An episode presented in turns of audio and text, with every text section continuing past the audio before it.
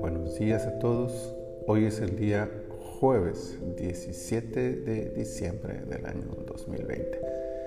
Estamos en un tiempo más para entrar en su reposo.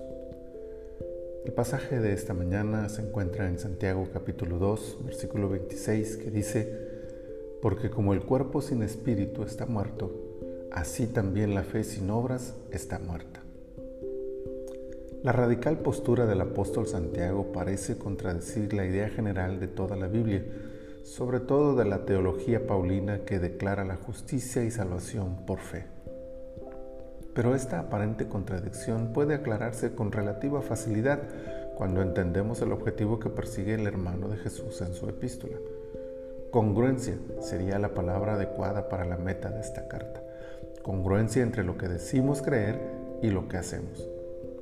La lógica de Santiago es que si creemos, este creer se debe mostrar en las obras. De otra forma, creer no es suficiente, pues ese creer queda en el nivel de, entre comillas, aceptación de una verdad y no en el sometimiento voluntario y absoluto a esa verdad. Hay una gran diferencia entre esos dos conceptos. El primero está al alcance, al alcance incluso de los demonios. Saben que es verdad, creen que es verdad, al grado de temer el poder de esa gran verdad, pero no tienen la capacidad de reaccionar para cambiar su realidad sobre esa verdad que creen. La segunda opción es la de alguien que entiende y acepta esa gran verdad actuando en consecuencia. Para cerrar su análisis del tema, el apóstol utiliza la analogía de nuestro versículo. La presencia del Espíritu en el hombre es lo que da vida al cuerpo. En esta comparación, el cuerpo equivale a la fe y el Espíritu hace las veces de las obras. Entonces, las obras, el Espíritu, son las que dan vida a nuestra fe, la carne.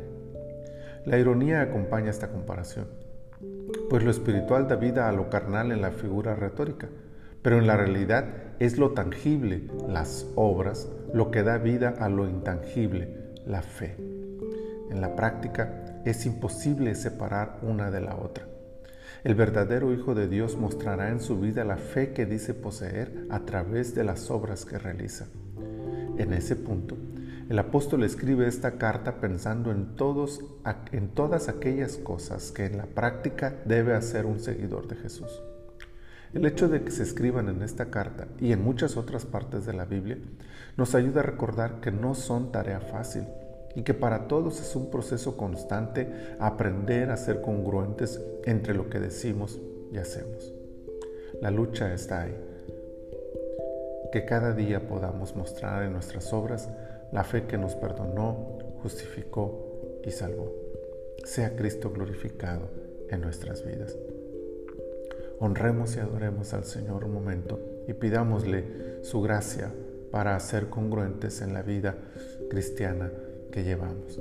Padre, en esta mañana nos acercamos a ti para pedirte, Señor, que vengas a ayudarnos para demostrar con nuestras obras lo mucho que te amamos y cuánto creemos en ti. Señor, que nuestra fe invisible a los ojos humanos por sí misma pueda mostrarse a todos a través de nuestras acciones. Que nuestras palabras, Señor, puedan ser confirmadas por nuestros hechos y que de esa manera, Señor, honremos tu precioso nombre y confirmemos la fe que hemos recibido en Cristo Jesús. Ayúdanos, Señor, a serte fieles este día. Te lo pedimos en el nombre de Jesús. Amén. Que la gracia del Señor les acompañe todo este hermoso día y que podamos seguir disfrutando todo este tiempo en su reposo. Dios les bendiga.